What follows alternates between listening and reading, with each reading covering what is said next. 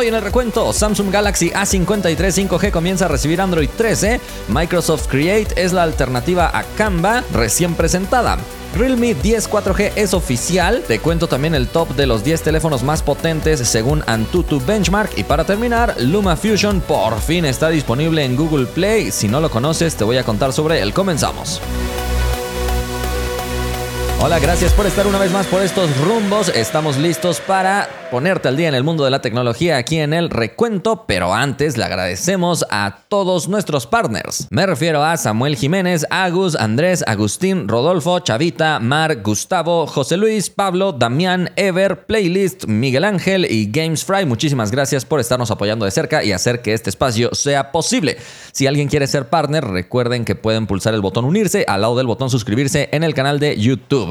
Asegúrense también de seguirme en todas, todas, todas las plataformas que ahí estamos presentes y si no estamos presentes en alguna, ponos en los comentarios. Isa, únete a Discord, por ejemplo, porque ahí no estamos. Pero bueno, ¿qué te parece si me acompañas a revisar los resultados de la encuesta pasada? Te pregunté, ¿crees que deberían lanzar a la venta el iPhone plegable casero, entre comillas? Ya que ayer vimos que los ingenieros chinos hicieron un tremendo trabajo ahí.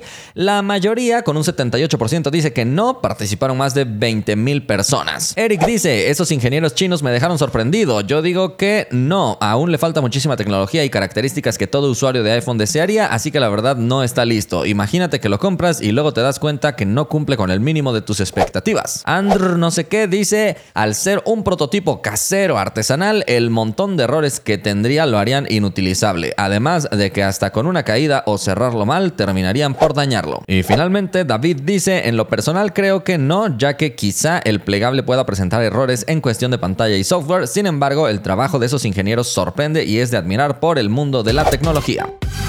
Vámonos corriendo a la primera noticia.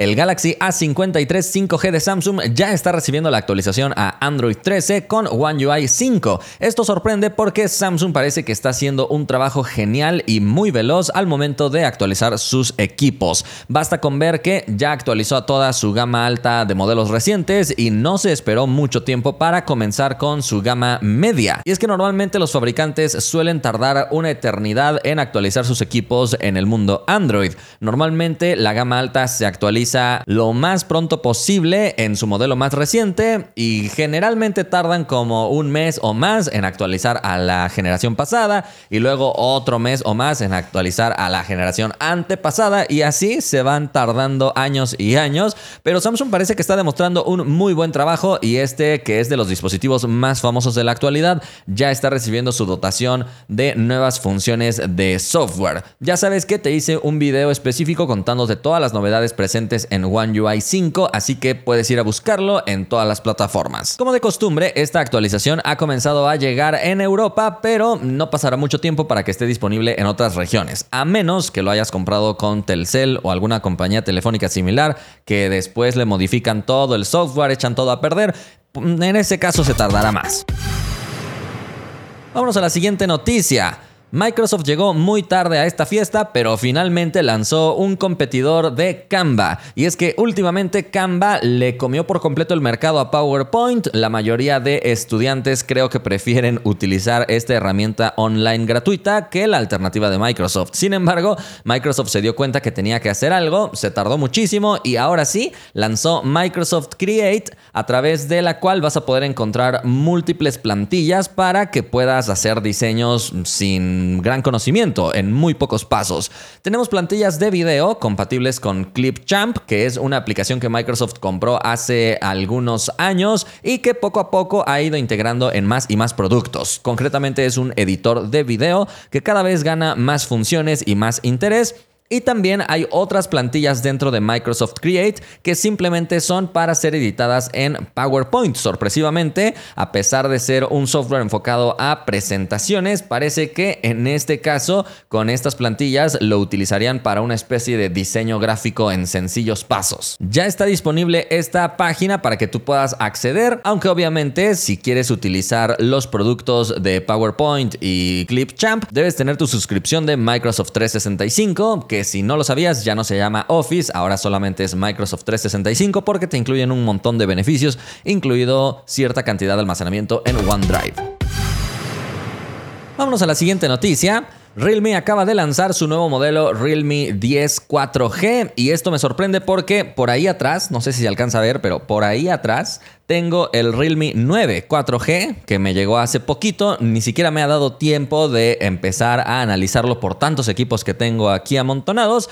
Y me salen con que ya presentan el 10. ¿Qué pasa ahí? ¿Qué está pasando, doctor? ¿Qué está pasando? Bueno, este fue presentado en China, así que seguro tarda por lo menos medio año en llegar por este lado del mundo. Déjame contarte sus especificaciones porque la verdad es que sobre todo en diseño sorprende mucho, ya que es un equipo cuyo enfoque es la gama de entrada. Para empezar, llega con una pantalla AMOLED de 6.4 pulgadas y eso ya le da una muy buena calidad de visualización, pero además tiene marcos muy reducidos que rodean a esa pantalla para darle un look bastante moderno. La cámara frontal está ubicada en el recorte circular de la esquina superior izquierda y esta cámara tendrá una resolución de 16 megapíxeles. En la parte de atrás encontramos un diseño también muy agradable para un equipo de este rango de precio y el módulo de cámaras con dos círculos que también recuerdan un poquito a los dispositivos de Huawei de la serie P, como que se siente cierta inspiración hacia allá. Estas cámaras de la parte de atrás están encabezadas por el sensor de 50 megapíxeles,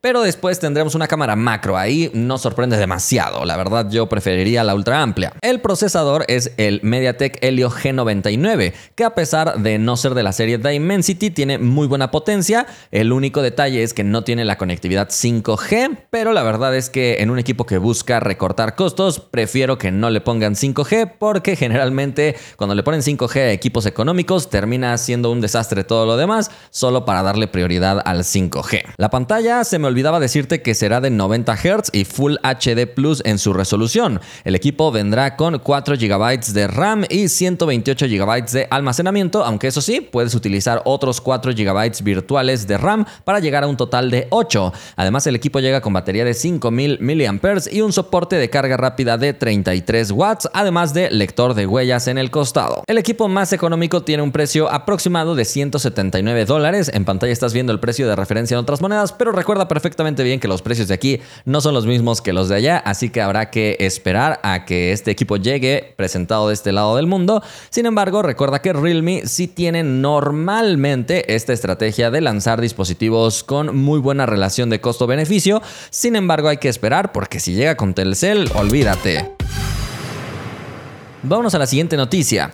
Antutu Benchmark acaba de publicar la lista de los 10 dispositivos más poderosos de la gama alta y también los 10 dispositivos más poderosos de la gama alta de entrada o media premium de esa gama rara. ¿Qué te parece si comenzamos con el top 10 de la gama alta donde domina Snapdragon en el sentido de los procesadores ya que MediaTek se queda solamente con un puesto en este top 10. Está encabezado por el ROG Phone 6 de Asus que tiene el Snapdragon 8 Plus Gen 1 alcanzando una puntuación de 1.117.077 puntos. Después está el ROG Phone 6 Pro Sorpresivamente el modelo Pro está abajo de su hermanito menor, quién sabe por qué, pero bueno, Antutu publicó precisamente estos resultados de sus pruebas. Este dispositivo alcanzó una puntuación de 1.116.637. El tercer lugar también es una sorpresa porque no se trata de un dispositivo gamer, y es que generalmente estos tops están abarrotados por equipos que tienen un montón de refrigeración, incluso ventiladores y más para tratar de darle la máxima potencia a los equipos, pero este tercer puesto está ocupado por el Xiaomi 12T Pro, que curiosamente aquí lo tengo, estamos por lanzar su review y sí, la verdad sí es muy poderoso. Ese equipo también tiene el Snapdragon 8 Plus de primera generación. En cuarto lugar está el Red Magic 7 con el Snapdragon 8 Gen 1. Sorpresivamente no está ni el modelo Pro ni el modelo S Pro, que se supone que es una generación más reciente, que ya tiene también el procesador más reciente. Yo pienso que tal vez no lo probaron ahí o algo pasó porque realmente es otro de los equipos más poderosos, pero que no está en este top 10. En quinto lugar está el Black Shark 5 Pro, que también tiene el Snapdragon 8 de primera generación. En sexto lugar está el Vivo X80 con el procesador MediaTek Dimensity 9000, siendo el único en este top 10 con un procesador que no es de Snapdragon. En el siguiente puesto, que es el séptimo, está Motorola con su modelo Edge 30 Pro y el procesador Snapdragon 8 de primera generación.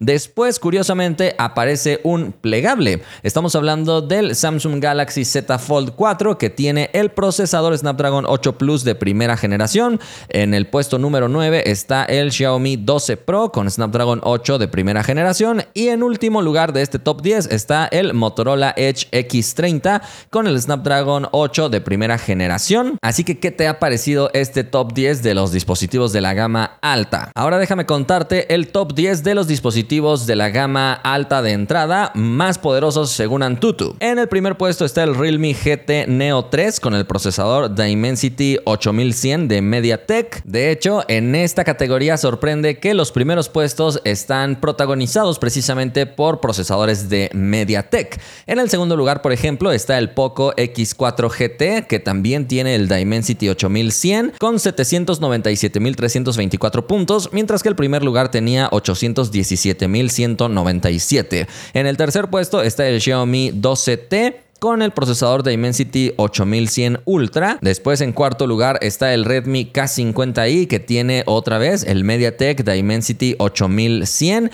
Y en quinto lugar ya se empieza a despegar un poco la puntuación porque está el Realme GT Neo 2 con el procesador Snapdragon 870 bajando a 727.882 puntos. En el sexto lugar está mi marca favorita, IQOO. No, no es mi marca favorita, no me gusta su nombre cámbienselo por favor. Bueno, algunos le dicen IQ, yo la verdad no le voy a decir IQ nunca, siempre le voy a decir IQOO. Ya basta. Está con su modelo Neo 6 y este dispositivo tiene el procesador Snapdragon 870 otra vez. En séptimo lugar está el Realme GT Neo 3T otra vez con el Snapdragon 870. En octavo lugar, el Poco F3 con el mismo procesador. Noveno lugar, el Xiaomi 10T Pro 5G con el mismo procesador. Y en el décimo lugar, el Poco F4 otra vez con el mismo procesador. La verdad es que sorprende que en algunos casos veamos al mismo procesador con una diferencia de puntaje bastante elevada.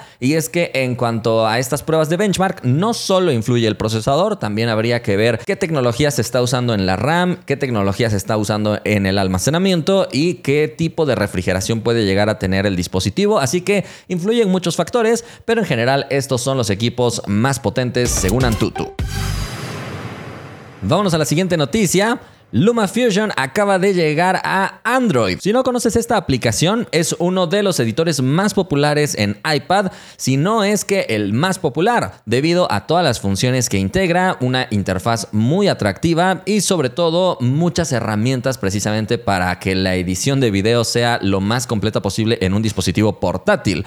Desde febrero, cuando se presentó la Galaxy Tab S8 Ultra, Samsung anunció durante su presentación la compatibilidad con esta aplicación. Dijeron, pronto estará disponible para esta tablet y mucho después estará disponible para todos los dispositivos Android, señalaba también el comunicado oficial de Luma. Sin embargo, para nuestra mala sorpresa, el lanzamiento de esta aplicación se estuvo posponiendo y posponiendo y posponiendo y posponiendo y posponiendo hasta que ya casi termina el año y finalmente está llegando y ni siquiera está llegando en versión estable, está disponible en beta. Era mentira.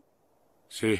Era mentira. Y obviamente, al ser una aplicación tan completa, sí es una aplicación de pago. Aproximadamente unos 400 pesos. Está disponible en Google Play Store, pero también está disponible en la Galaxy Store de Samsung a un precio ligeramente menor. Sin embargo, en ambos casos está en un periodo de beta. Así que es posible que a pesar de que ya se tardaron muchísimo tiempo, la aplicación siga teniendo algunas inestabilidades o algunos bugs. Además de anunciar su disponibilidad para Android, esta aplicación también también se anunció para Chrome OS, es decir, que las Chromebooks van a poder disfrutar de un editor de video sumamente completo. Y es que siempre las aplicaciones son un factor fundamental para ver la calidad de un producto o de un sistema operativo. En este caso, si la Galaxy Tab S8 Ultra hubiera sido lanzada desde su tiempo con esta aplicación disponible, habría sido otra historia. Pero en la actualidad la verdad es que a pesar del excelente hardware que tiene Samsung en esa tablet, termina termina siendo un producto exageradamente caro si tomamos como factor importante la compatibilidad de aplicaciones. Para ese caso, mejor te compras una laptop delgadita